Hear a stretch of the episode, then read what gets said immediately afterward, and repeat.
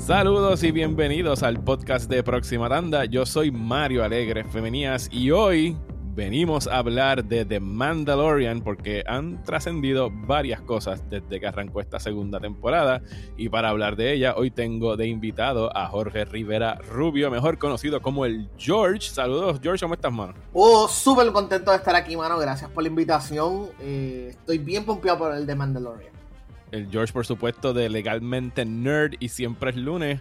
Y pues George lo, lo invito hoy, además de porque es pana de hace ya varios años. Eh, él es bien, bien fan de todo lo que tiene que ver con el Filoniverse de Star Wars. Todo lo que ha hecho Dave Filoni eh, específicamente en sus series animadas como Clone Wars y Rebels. Y yo pues soy como que el, el rookie aquí porque yo traté por muchos años de meterle mano a Clone Wars y de verdad que nos daba pie con bola. Eh, e incluso hasta los más fanáticos de la serie siempre me decían, mano, es que esa primera temporada está fuerte, ¿sabes? Como que bien rough en lo que encontró su, su, ¿sabes? Su glide, en lo que empezó a, moverse mejor. y yo, como que... yo, soy más rudo todavía, yo soy más estricto. Yo diría que en la tercera temporada es que agarró el pie la, la, la serie. Y yo sospecho por qué, pero anyway, siga hablando, sorry que te interrumpí. No, no, no, es que es verdad, o sea, eh, tienes razón. Y por más, yo traté dos y tres veces de, empezar la primera temporada y me quitaba, o sea, me quitaba el quinto, al sexto episodio y dije, no puedo, es que no puedo. Porque pues era, sí, obviamente una serie dirigida para niños, era bien episódica, eran aventuritas pequeñas con los droids o con Jar Jar o con Tripio, cosas que de verdad no me interesaban hasta esa tercera temporada donde de verdad empieza el conflicto que ahora estamos viendo que está eh, regresando en Mandalorian, que es todo lo que tiene que ver con, con Mandalore, con el Death Watch, con Ahsoka Tano y la parte que entiendo yo que es lo más nítido de Clone Wars y lo más que le atrae a sus fanáticos y por qué es tan querida entre, entre los fanáticos, o, me equivoco. Sí, o sea, hay que mencionar que, que Ahsoka se forma, por eso, precisamente porque la tercera temporada es cuando la serie cae en pie y, y Ahsoka empieza a ser un mejor personaje. Eh, porque entonces se empieza a sentir más un poquito más la influencia de Filoni y otra gente que trabajó en la serie, no, no era solamente él, lo que pasa es que como él ha sido el, denominador común de uh, Clone Wars, de Rebels y ahora pues de Mandalore, pues como tú dices, el Filoniverse, pero eh, cuando tú empiezas a ver Clone Wars y, todo depende de cómo la veas, porque sabes que si la buscas en Disney Plus y te pones a verla ahora mismo, está en orden de salida, de transmisión. Tienes que ir a starwars.com, hay una parte donde pusieron el orden cronológico. Podríamos discutir, podríamos hacer un podcast entero discutiendo cuál versión es mejor. Yo prefiero la cronológica. Yo entiendo que la cronológica ayuda, eh, es mucho mejor eh, en términos de historia. Eh, pero, ay, by the way, Dave Filoni, uno de sus primeros trabajos fue en Avatar The Last Avenger de, Dios mío, de las, Airbender. de las Avenger, esa, es otra, esa, esa, esa, la esa, es la versión hindú. Esos son los, los, los La versión pirata, la versión piratea china. Piratea china, exacto. Este, pues Dave Filoni viene de ahí, ahí es donde se empieza a, a, conocer y escribió y produjo y, y trabajó en esa serie. Eso él viene con ese ya expertise Clone Wars. Yo pienso que donde se empieza a ver más la influencia de él es en la tercera temporada. Pienso que Lucas con, la, con The Clone Wars, él quiso finalmente demostrar que Star Wars era para niños, como tú dices, una serie para niños. Pero más que eso, él, como que se resistía a, hacer referencias a las películas, a, a las trilogías originales. Él como que quería construir algo nuevo, pero no supo cómo hacerlo interesante. Y Ahsoka al principio, pues muchos fanáticos que no, no, le daba ni ton ni son, porque él la veía como que.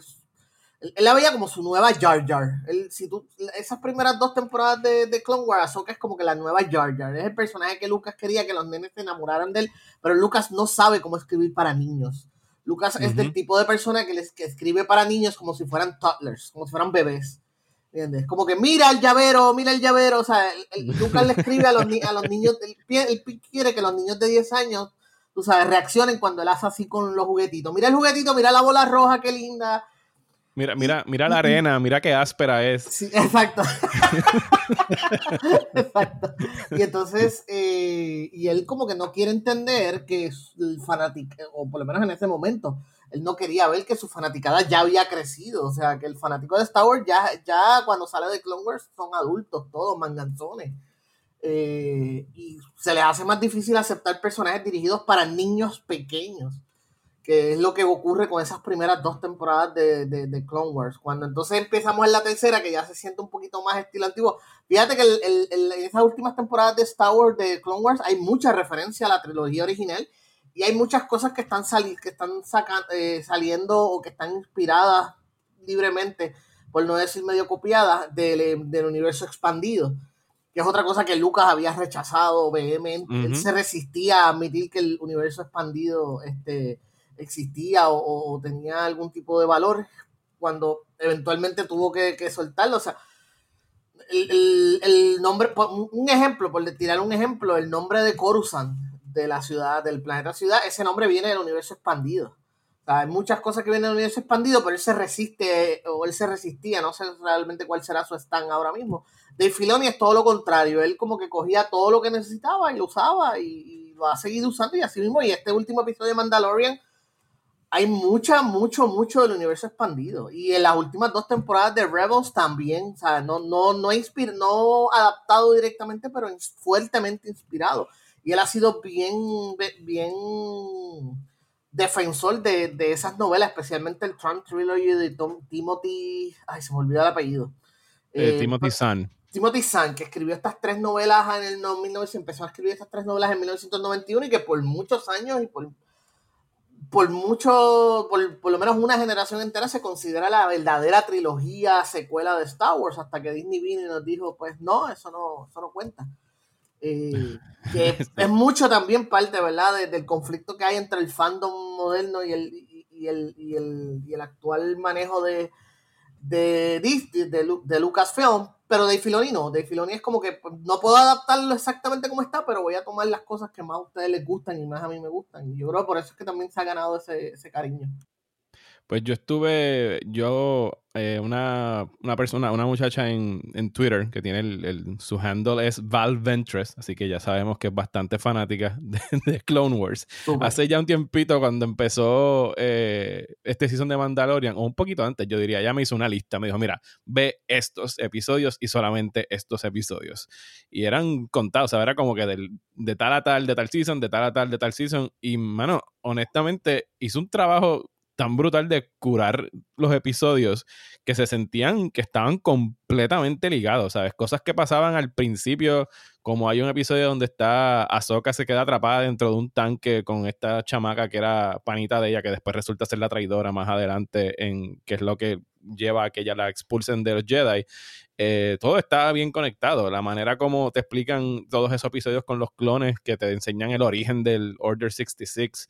¿sabes? Había muchas veces que estaba viendo Clone Wars que yo decía, coño, ¿por qué esto no estuvo en las películas? Porque se nota que son, digo, obviamente son cosas que escribieron después, pero que eran cosas eh, que hubiesen servido mucho para ayudar a esas películas que para mí perdieron mucho tiempo en el insípido romance, sobre todo esa segunda, cuando la, política de Star Wars era muchísimo más interesante y no, y no está en pantalla en las películas. La, la, arrogancia de los Jedi, la manera como ellos dejaron que todo esto sucediera, donde mejor se expresa es acá en, en Clone Wars y a través específicamente de Ahsoka Tano como este personaje que, que no había visto uno similar en Star Wars, que era alguien que abandona el, Jedi Order, o sea, es como que defraudada por lo que había visto, defraudada por cómo funcionaba el sistema y que es un personaje que se queda aislado de este grupo de héroes, entre comillas, que, que tantos queremos y tanto nos inspiran, pero que al mismo tiempo pues era un grupo con muchas fallas y o sea, que al fin y al cabo sí ayudó y fue partícipe, quizás inconsciente, de, lo que fue la caída de, la República y la llegada del, imperio. Ahí, eh, ahí, ahí, diste un paso porque Clone Wars es exactamente lo que se supone que haga un spin-off. Eh, ¿Sabes que hoy en día, pues cuando hablamos de spin-off, rápidamente pensamos en como que, ay, esto es para sacarle más chavos o cosas. Pero con Ulas cumple el propósito de lo que se supone que sea y es enriquecer la, la, mitología, enriquecer el lore. Y como tú lo acabas de decir, lo hace. Y fíjate que cuando tú terminas de ver eh, Clone Wars, ahorita te, ¿verdad? Eh, te había escrito por Twitter y ahora tú lo dijiste que vas a empezar a ver Star Wars. Yo te había mencionado por Twitter que es que los de Rebels, sí, perdóname. Rebels ahora te va a tocar diferente. O sea, el feeling va a ser distinto ahora que conoces la historia de Ahsoka en Clone Wars. Pero si tú repasas Revenge of the Sith, también te va a tocar distinto. Te lo aseguro porque a mí me pasó cuando yo estaba viendo Revenge of the Sith, la relación entre Anakin y Obi-Wan es distinta, se siente distinta. Porque ahora tú los viste, ahora ya tú los has visto en episodios donde ellos se comportan como mejores amigos, como hermanos. Tú ves esa relación mucho más fuerte, mucho más eh, sí, eh, sí, no, de, Y es algo que yo discutí hace poco con unos panas en que para mí la manera más sencilla de haber arreglado esa trilogía es que yo no sentí la amistad de Obi-Wan y Anakin. O sea, es por eso, y estoy hablando ya sin el contexto de Clone Wars. Sea, cuando en A New Hope Obi-Wan está hablando de Anakin y lo dice con este sentimiento de he was a good friend, eso nunca se ve en las precuelas porque en ambas están separados la mayor, la mayor parte de la película. Sea, tú, yo para mí, de verdad que el Phantom Menace debió haber sido una, una, película bien específica sobre la política de Star Wars y a lo mejor incluir a Anakin al final, como que el el cliffhanger de Phantom Menace debió haber sido la llegada de Anakin Skywalker ya un poquito más grande como Ezra, o sea, es un teenager, no necesariamente un chamaquito, para que esa segunda película fuese el desarrollo de Obi-Wan y Anakin y esa hermandad tan fuerte y a lo mejor pues empezar a incluir el, aspecto romántico y que de verdad entonces la caída, el rompimiento de esa relación al final de de Revenge of the Sith funciona, porque a mí me gusta Revenge of the Sith, pero funciona porque conocemos Obi-Wan de, pues, de, la, de, la trilogía original, pero lo, que los une emocionalmente de verdad que no llega hasta, pues, hasta estos capítulos que vi de, de Clone Wars y, sobre todo la relación de él con, con Ahsoka Tano. Y, es una, y, es una, pena que nunca hayan hecho una especie de serie que hubiera también hubiera sido bastante útil, una serie de Jedi Academy o algo así. Hubiéramos visto ese, esa entre Phantom Menace y, Attack of the Clones, donde hubiéramos visto ese desarrollo de Anakin en la historia. Hay novelas y hay universo expandido y historias expandidas, lo que pasa es que pues ya técnicamente ya no son canon, pero lo hacen muy bien, trabajan, ¿verdad? Eh, eh, eh, cuentan muy bien la historia de, de ese desarrollo y ya tú vas viendo esa oscuridad de Anakin Skywalker desarrollándose desde ese principio. Pero como tú dices, eh, o sea, Clone Wars, o sea, eh, es un puente excelente hacia de uno a la otra. Y, y, es view requerido. Lo que pasa es que pues, definitivamente hace falta una lista como esa que tú dijiste eh, de, de, la chica, ¿no? De Ventress, que, que saque la grasita, porque lamentablemente Clone Wars tiene mucha grasita, especialmente estas primeras dos temporadas. No, y, que tampoco es como que ser injusto con la serie. Obviamente Clone Wars era un show dirigido a niños.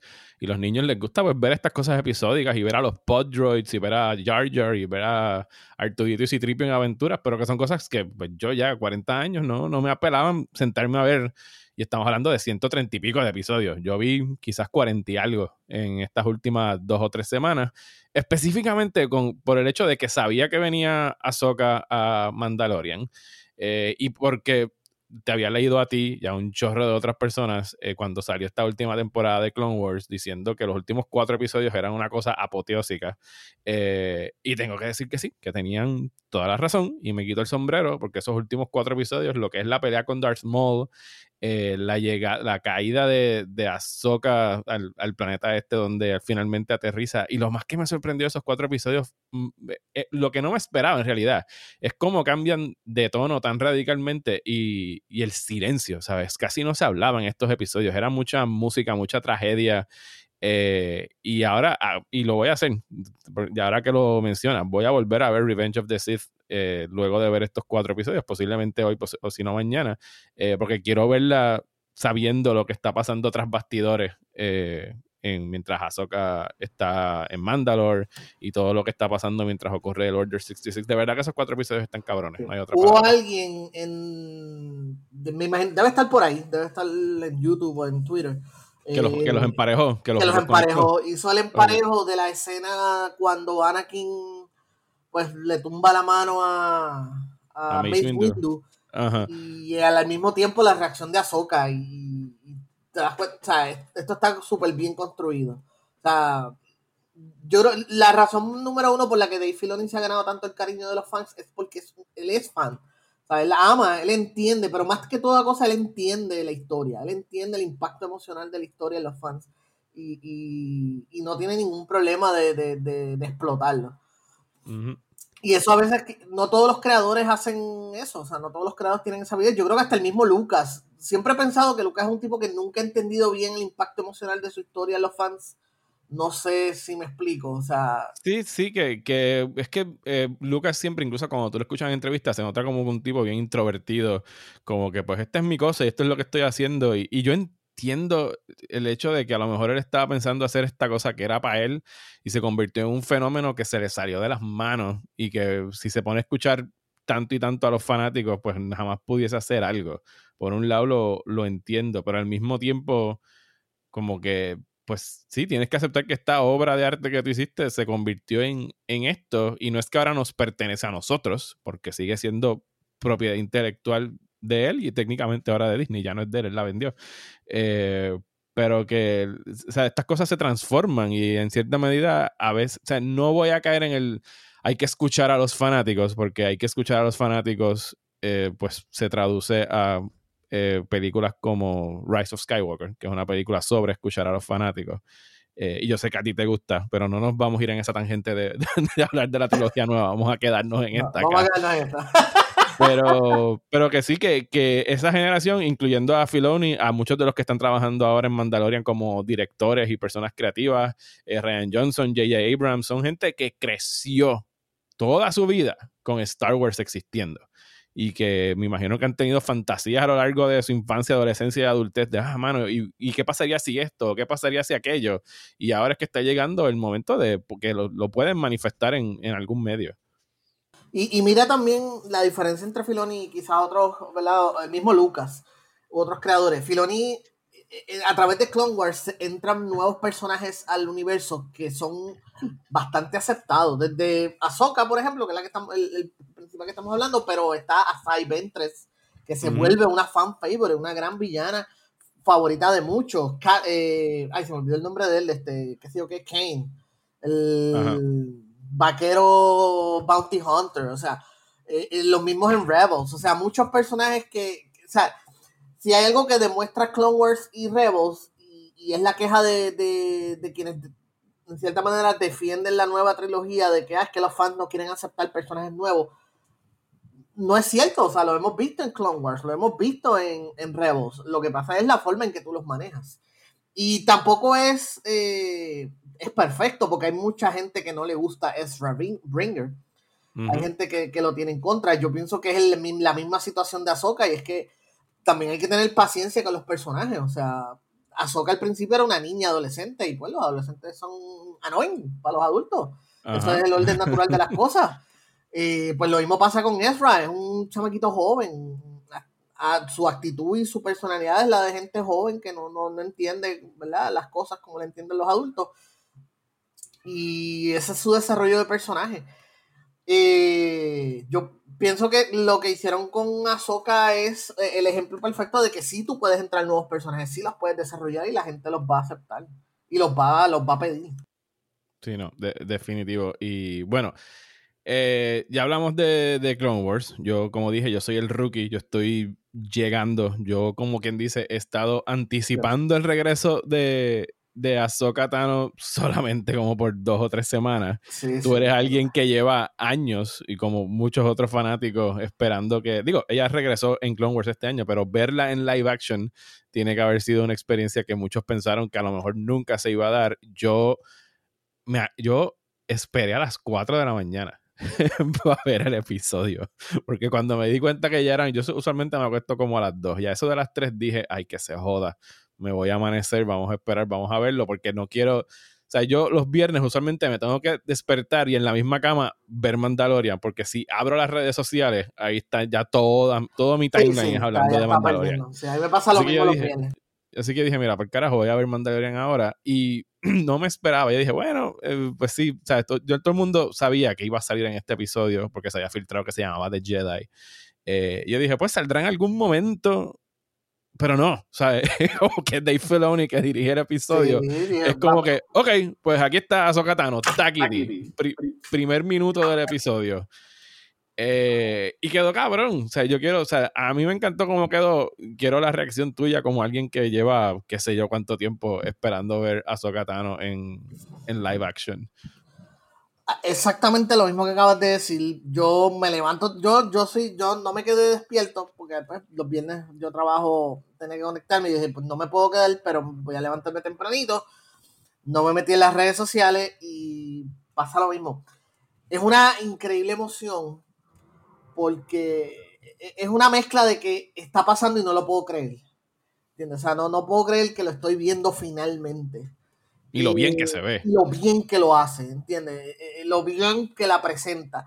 O sea, eh, él escribió este episodio no solamente para, la gente que lo lleva esperando, sino para mucha gente que quizás no sabía quién era Soka, que a lo mejor leía a los fans hablando de ella y no sabía pues, cuál es el issue con este personaje.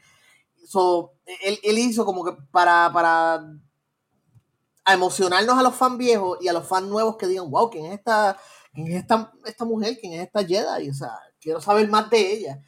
Y si te das cuenta, el, episodio empieza como un, como mini película de horror. Y yo vi un poquito de referencia, no, o sea, quizás estoy, quizás me estoy sobreextendiendo, pero yo vi un poquito de referencia a la escena final de Rogue One.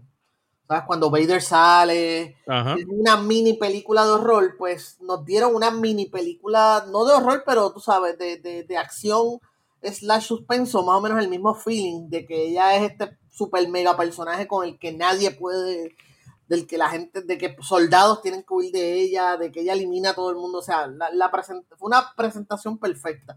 Porque hizo las dos cosas, o sea, emocionó a los fans, me puso a gritar allí por la mañana. Y al fan nuevo que no sepa quién es ella, wow, espérate, tú sabes, eh, eh, eh, quién es ella. O sea, ahora entiendo por qué la estaban esperando.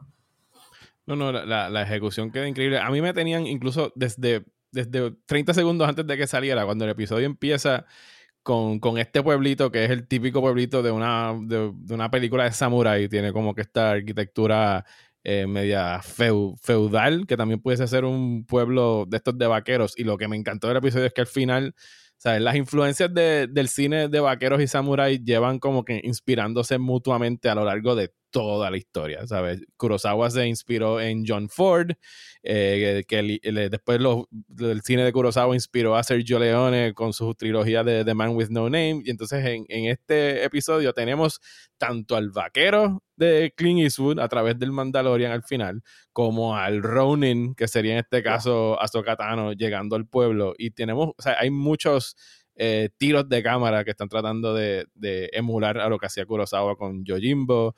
Eh, fue como que la, unión perfecta de estas dos vertientes que siempre han sido tan influyentes incluso para Star Wars, que Star Wars nace de, de, Hidden Fortress, de Akira Kurosawa, que inspiró a, a, George Lucas. Pero antes de eso, o sea, cuando empiezan a tocar la campana al principio del episodio, o sea, ese campanón que tenían ahí arriba, dije, esto se jodió, este episodio va a estar cabrón.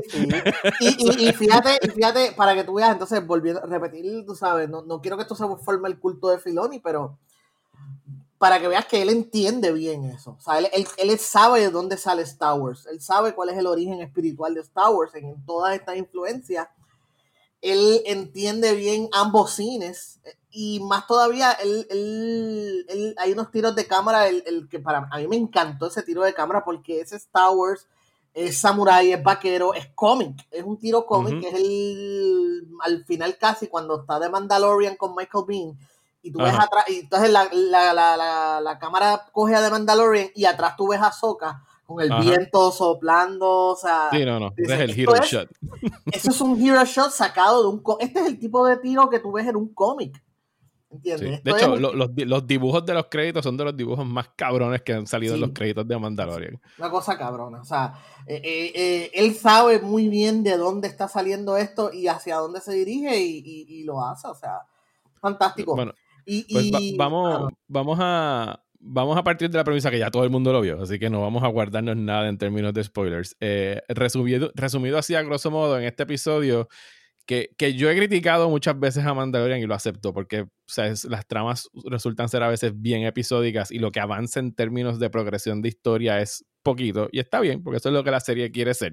Quiere ser un como una, un adventure of the week y con eso pues ya yo esta, esta temporada sobre todo ya dije como que ok fine voy a voy a let go y dejar que la, la serie sea lo que quiera hacer. Pero aquí o sea soltaron un chorro de cosas que para los tres episodios que quedan, o sea, hay que ver, yo no sé cuánto ellos vayan a poder resolver en esta temporada, yo pienso que, que no todo lo que están insinuando aquí, porque aquí en este episodio pues descubrimos que ya Baby Yoda fue bautizado y se llama Grogu.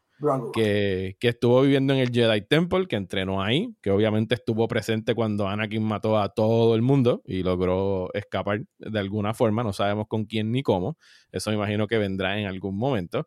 Eh, que Ahsoka Tano ha estado durante todo este tiempo todavía buscando al Grand Admiral eh, Thrawn. Aquí, aquí el eh, problema es que tendría que también tirarle spoilers de Rebels para explicar un poquito de eso. no Está bien, pero entonces no, no, toquemos eso, pero yo sé que Thrawn sale en Rebels.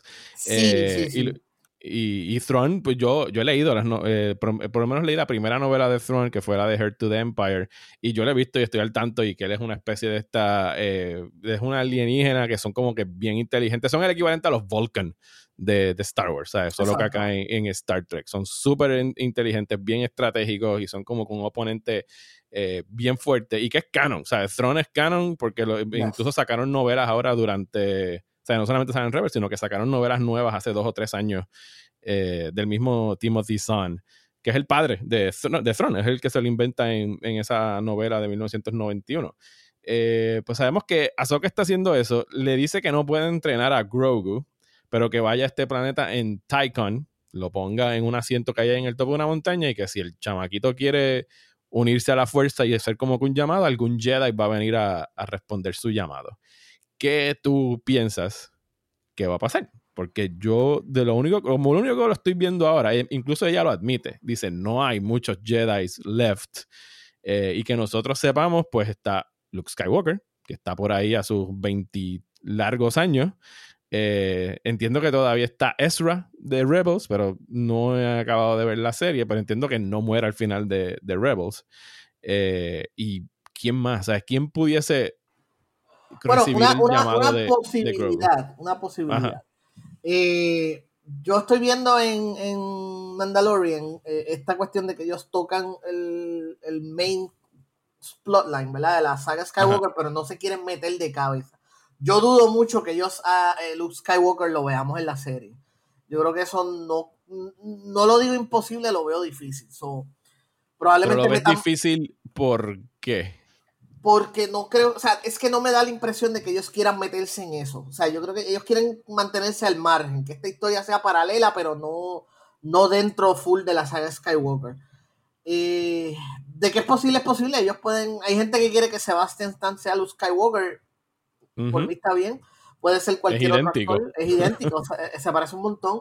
Puede es idéntico y ya trabaja para Disney porque está, él está haciendo la serie de Falcon y, el Winter Soldier. Ajá. eso es una posibilidad. Yo no creo, o sea, una probabilidad, no creo que es, lo que ellos quieren hacer. Yo me parece que ellos van a sacar más cosas de. O sea, yo lo que estoy viendo es que él va a seguir sacando cosas del, del universo expandido. So, si fuéramos a traer a un personaje que no sea parte de la saga Skywalker, pero que sea significativo para los fans, pues tenemos a Cal Kestis, que es el personaje del juego de Jedi Fallen Order, que tendría que hacer un poquito de maquillaje porque son como 15 años después con el actor, pero es el mismo actor que hace el cuerpo y la voz. Aquí no tenemos la situación con Estamos hablando del, protagonista de Del protagonista del de Fallen Order, Cal Kestis, que es, esto ocurriría, esto ocurre más o menos como 15 o 20 años después. Entonces la única, el, el único problema sería eso, que quizás no pueda ser el mismo actor la diferencia de edad, pero podría ser el personaje. Podríamos tener la posibilidad de que Mara Jade finalmente entre al canon de Star, de Star Wars, uno de los personajes también más esperados y que pienso que eh, en el universo expandido le jugaron sucio. Hicieron el, famoso kill, ¿sabes? Matar a una mujer para. O sea, que no fue un buen final para ella en el universo expandido, pero en el nuevo canon podría tener su propia historia lejos de Skywalker y sería una gran sería, sería una buena forma de tomar un universo un personaje del universo expandido que los fans viejos recuerden que los fans verdad del, del, canon viejo lo, le, le, le gusta el personaje y hacer algo nuevo con ella. So, para mí sería lo más probable sea algo del universo expandido también eso es lo que yo estoy esperando que ocurra.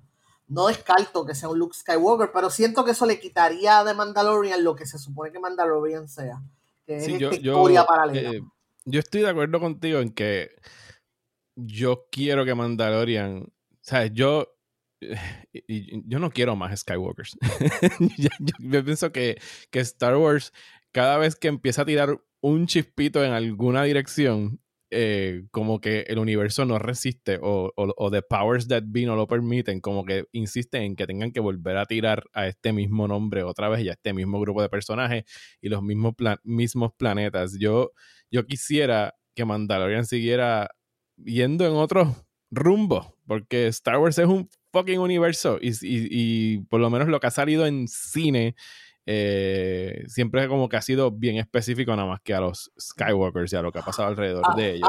Ah, aparte que, que, la otra razón por la cual lo creo improbable es porque se supone dentro del canon nuevo que para este momento ya Luke está como quien dice en planes de reconstruir la, la, la Orden Jedi que no se dio, que sabemos que nunca se dio.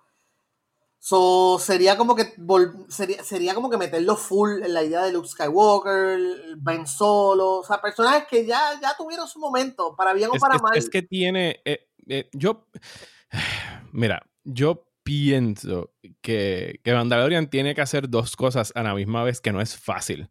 Tiene que, tiene que como que complacer a los fans que han visto todo y que conocen todo eh, y al mismo tiempo están tratando de atraer personas eh, que no están al día con Star Wars, que no conocen el Expanded Universe, pero que para ellos tiene que significar algo.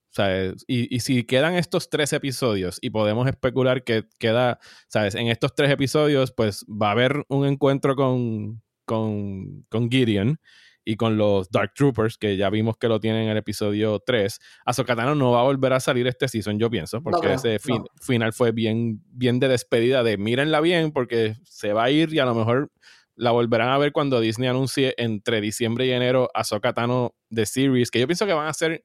Yo pienso que a lo mejor Azokatano no va a ser una serie serie, pero van a ser algo como Obi-Wan, que va a ser una serie de ocho episodios y se acabó, un limited series. Eh, me encantaría verlo, ¿sabes? Pienso que sería genial que por lo menos le dieran 8 o 10 episodios nada más que a ella resolviendo su persecución de, de Grand Admiral Thrawn. Eh, y yo entiendo que...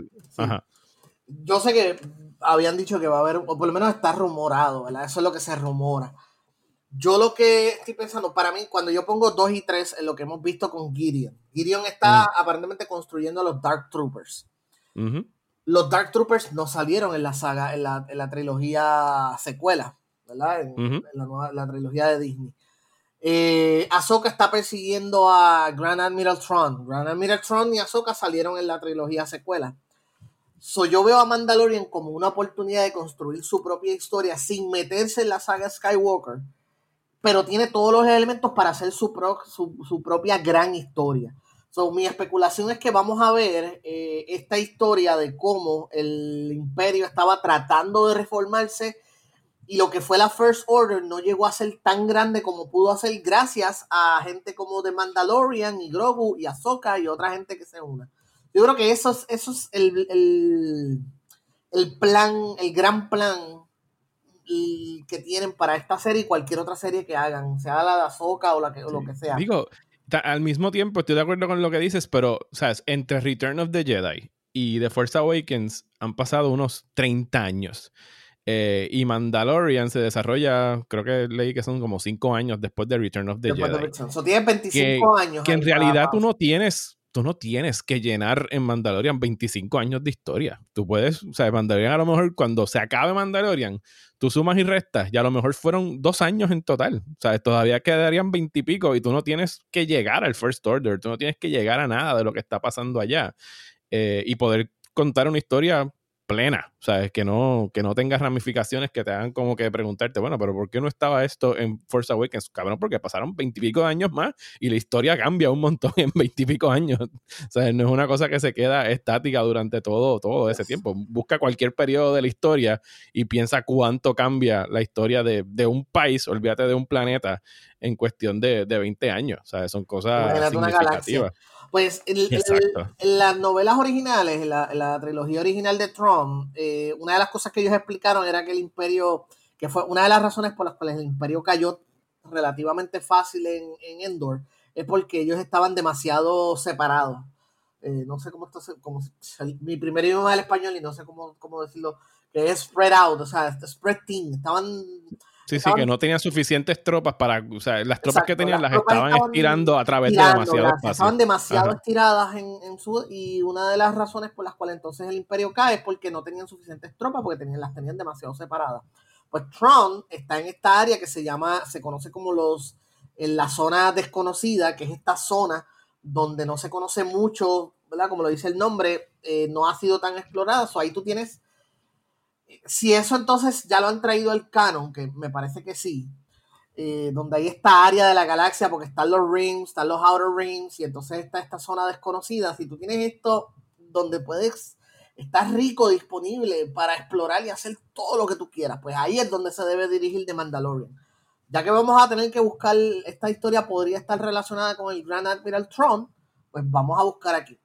Pienso que este episodio lo que hizo fue servir como lo que le dicen un piloto eh, fantasma o, en, inglés le dicen un, backdoor pilot. Un, backdoor pilot, exacto. que es un piloto de otra serie.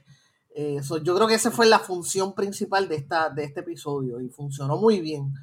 Eh, pienso que pudieron haber manejado mejor la forma en que Ahsoka se negó a entrenar al nene. O sea, creo que eso sí, fue muy, muy como que muy abrupta. Fue como que, pues, ¿no? Sí, como que, ay, se mentí. Ah, psych. Eh, es verdad, porque queda, eh, ni, ni, ni, te lo que te cogí pendejo. gracias por ayudarte, te cogí pendejo.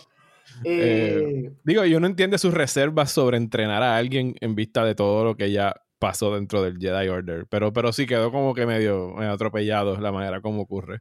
pero está pues, bien. Pero aparte de eso, fuera de eso, funciona como este piloto, porque ya se queda en esta, esta, en esta pequeña, este pequeño pueblo que probablemente no se va a quedar ahí permanentemente eso es lo que veremos en la próxima serie, que estamos presumiendo que eso es lo que va a ocurrir, porque eso es lo que está indicando la serie. So, ¿Qué le toca de Mandalorian? Bueno, pues él tiene que, su asunto con Gideon, es traer a otros Jedi quizá, que yo no quiero Jedi en The Mandalorian permanentemente. No le bueno, pero, pero, pero yo pienso que de la manera que lo es, o sea, hay, tiene que, o sea, hay dos opciones con, con ahora con Grogu slash eh, Baby Yoda, que yo pienso que ellos no le van a seguir diciendo Grogu en la serie. yo pienso que le van a seguir diciendo The Child o The Kid.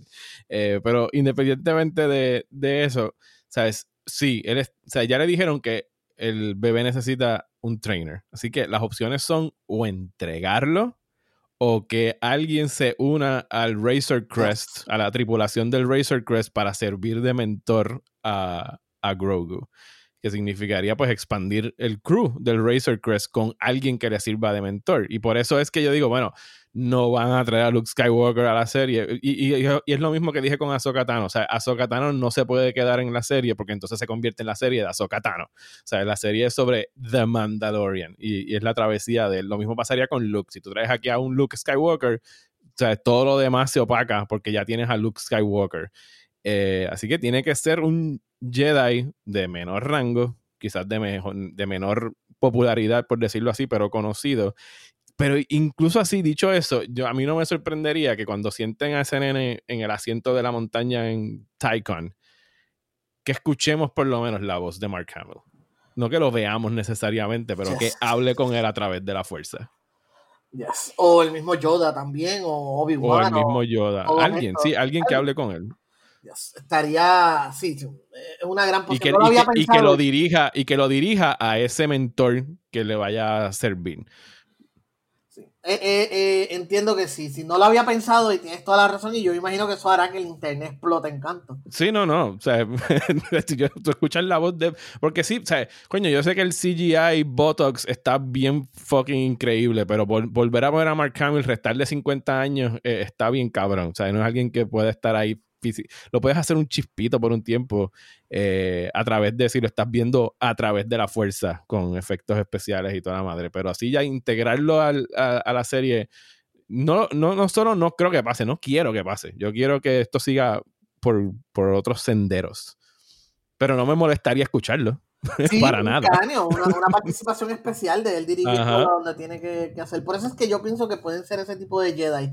Hay otros Jedi también que existen en el universo expandido, que ahora mismo no recuerdo. Hay par, llegaron a ver par de Jedi así, que ahora mismo no recuerdo los nombres. Lo, es que, tiene que ser así rápidamente es el de Cal Textis, que es el del juego, y Mara Jade, que como digo, sería una buena oportunidad de traerle al canon. Ya no va a ser parte de las películas por, las, por razones obvias, pero la puedes usar como parte del nuevo canon y sería una oportunidad excelente de presentar este nuevo este personaje que ya es conocido por cierta gente y otros no. Y que en, el, en el canon original, Mara Jade era una Dark Jedi. So, interesante ver si, si ella, él, quienes capturan a Yoda, a Baby Yoda, sean Dark Jedi o, o la misma Cyber Threat, aunque no recuerdo bien si ella murió en Clone Wars no. Mm, recuerdo. Pero ese tipo en, Clone Wars no, en Clone Wars no sale su muerte. así que por lo menos hasta donde ellos está viva, al menos que salgan Rebels y yo no lo sepa. No, ahora mismo pero, pero, tiene que ser, tiene que ser un Jedi, el, que le vaya a servir de mentor, el que, tenga lógica que, que, no sea Luke Skywalker, porque cinco años después de la caída del imperio, hasta donde nosotros sabemos, el único que está por ahí como que buscando una manera de volver a crear un Jedi Order o una escuela de Jedi es Luke Skywalker. Así que tiene que ser alguien que esté como que en los márgenes de eso. También podría ocurrir de que como el imperio cayó, los Jedi que quedan, uno, dos, tres que queden por ahí, quieran hacer su propia orden aparte de Luke Skywalker. O sea, no estamos presumiendo que la única orden que se iba a formar es la de Luke. No sabemos si habían en otro rincón del universo había alguien que tomó la decisión de que voy a hacer una nueva orden pero esta nueva orden no va a estar atado políticamente a la nueva república, porque ese fue el gran error que cometimos. Sí, sí, los, Jedi los protestantes, los Jedi protestantes. Exacto, la, iglesia reformada del jedismo. Exacto, algo así. no, tiene toda la lógica del mundo, tiene toda la lógica. Y eso es lo que podría estar ocurriendo, y de eso podría tratarse, ¿verdad? Una de las subtramas importantes, o sea que cada temporada tiene una trama por sí, pues esta podría ser la trama de una próxima temporada. O sea, Mandalorian bregando con esta nueva orden de Jedi porque él quiere que el Child quede en buenas manos, pero quiere asegurarse de que, realmente son buenas manos porque él no conoce nada de este mundo. Y esto es algo que me ha gustado mucho de Mandalorian, que ha explicado, que ha ayudado también, ha enriquecido un poquito de por qué las cosas suceden como suceden en la trilogía Disney. Y es que uno como fan, uno se conoce todas las historias y presume que todo el mundo en la galaxia conoce estas historias pero ahorita utilizaste una analogía muy buena. Nosotros no sabemos de cosas que pasan, qué sé yo, en Tailandia, por decir, que a lo mejor sean asuntos culturales importantes en Tailandia, pues, o en cualquier otro país. Imagínate entonces eh, en otros planetas, o sea, que en otros planetas la idea de Jedi y, los Sith sean cosas de leyenda o cosas de niños o que sencillamente no conozcan esa historia que en Last Jedi utilizaron ese concepto también, lo hicieron muy bien con lo de los nenes aquí jugando con la historia de Luke Skywalker. jugando Star Wars, jugando Star Wars, Exacto, que para ellos es un asunto de niños, lo que en otros lados es un asunto importante y para ellos es un juego de niños. yo creo que de Mandalorian puede, eh, puede, puede utilizar ese concepto de que eh, el mismo, el, el mismo Jim Darren no sabía de los Jedi, no sabía nada de ellos, a pesar de que la, la, rivalidad con los Jedi es una parte importante de su planeta, o de su cultura, mejor dicho, porque no su planeta.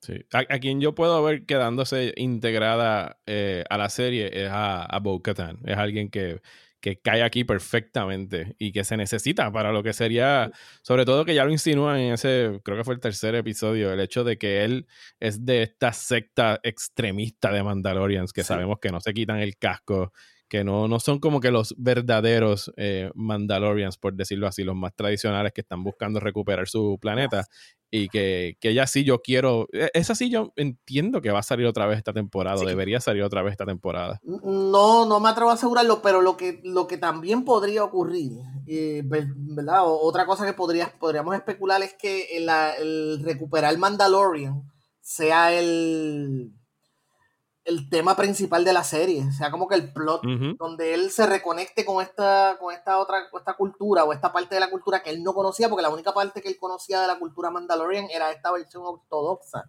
extremista, y ahora él tenga que aprender del planeta que, la ¿verdad? que lo adoptó, de la cultura que lo adoptó, y pues decida unirse a ellos para entonces este sí, y que, eh, y que está establecido ahí porque este tipo tiene el Dark Saber y sabemos que bo necesita recuperar el, Dark, Saber. Que ese, eh, por eso parte, exacto. Y el Dark Saber es un símbolo, es como el Excalibur de ese planeta. el que tenga esta espada es el, es el líder.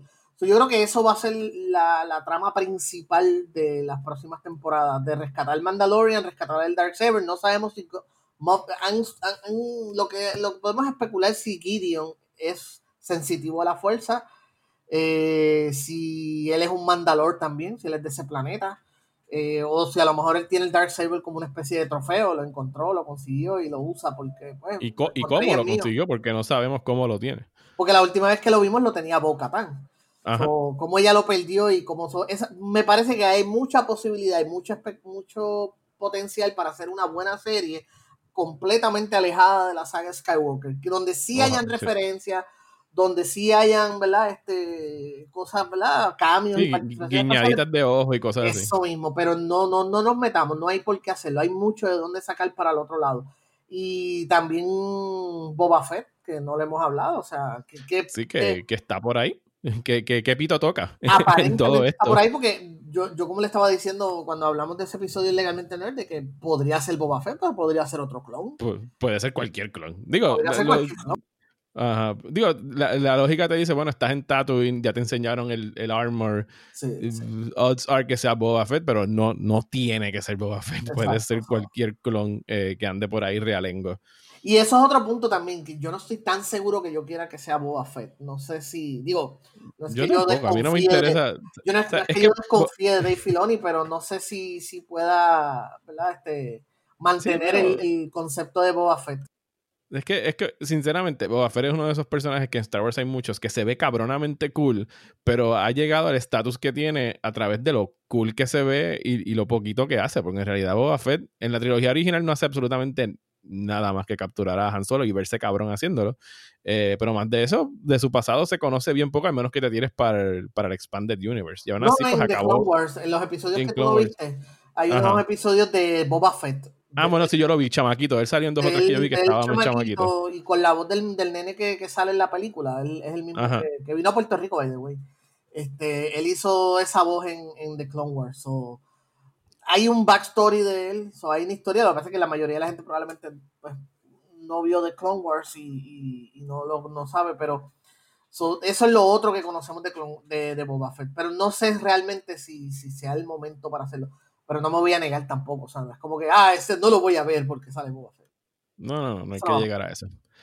Pero, pero bueno, nada, eh, George, te agradezco el que te hayas dado la vuelta por aquí en, por próxima tanda. Te voy a invitar otra vez en diciembre cuando se acabe esto para llegar a conclusiones. claro, todo, sobre, sobre la serie. Así que muchas gracias. ¿Dónde te pueden conseguir a ti en tus redes sociales, tu podcast? Zumba por ahí tu, tu Mira, eh, estoy en, en, Twitter, at el George Rivera R, Facebook e Instagram, el George Rivera Rubio. Eh, mi podcast donde hago ¿verdad? esto mismo, que hablar de cosas kicks y eso es Legalmente Nerd. Estamos todos los sábados a las 8 de la noche en vivo.